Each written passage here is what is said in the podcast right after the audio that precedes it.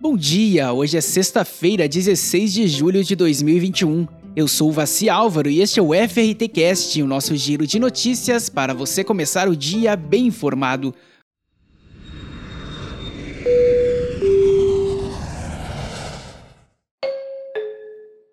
No programa de hoje, volume de empresas no Cadastur quase dobra em cinco anos. Ministros do Turismo do BRICS debatem ações de cooperação e promoção do setor. Primeira norma global sobre turismo acessível é lançada com o apoio da OMT e Minas Gerais ganha novo caminho religioso. O volume de prestadores de serviços turísticos que fazem parte do Cadastro de Prestadores de Serviços Turísticos, o Cadastur, que é administrado pelo Ministério do Turismo, quase dobrou em cinco anos. Atualmente, 127.758 prestadores estão devidamente regularizados na plataforma, um aumento de 97,7% em relação a 2017. São Paulo lidera o ranking dos estados, com mais de 27 mil serviços cadastrados, seguido por Rio de Janeiro e Minas Gerais. Os ministros do turismo dos países que integram o BRICS, Brasil, Rússia, Índia, China e África do Sul, discutiram ações de cooperação e promoção do turismo.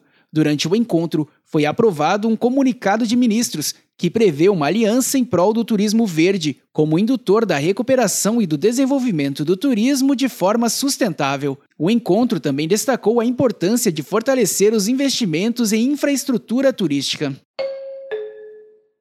A Organização Internacional de Padronização lançou a primeira norma global sobre turismo acessível, padrão internacional com as melhores práticas para que todas as pessoas possam desfrutar do turismo em igualdade. A norma é dirigida a prestadores de serviços e operadores turísticos, bem como a administrações públicas e destinos turísticos. A norma tem como objetivo se tornar uma ferramenta fundamental que concretiza o direito de todas as pessoas de desfrutar do turismo. O turismo religioso de Minas Gerais ganhou o caminho nos passos de Dom Viçoso, que liga o Santuário do Caraça, localizado nos municípios de Catas Altas e Santa Bárbara, à cidade histórica de Mariana, que é um dos principais polos do segmento no estado. Ao todo, são 88 quilômetros que passam nas cidades de Morro da Água Quente, Santa Rita Durão, Bento Rodrigues, Santana do Morro e Camargos, terminando em Mariana, podendo ser percorrido a pé ou de bicicleta. Os peregrinos contarão com vários marcos de quilometragem que já estão instalados e podem ser vistos a cada quilômetro, placas de sinalização e oratórios espalhados por todo o percurso, com mensagens baseadas nas virtudes de Dom Viçoso. E por hoje é só. O FRT Cast é uma produção da FRT Operadora. Acompanhe a gente pelas principais plataformas de conteúdo. Na terça-feira tem mais. Até lá!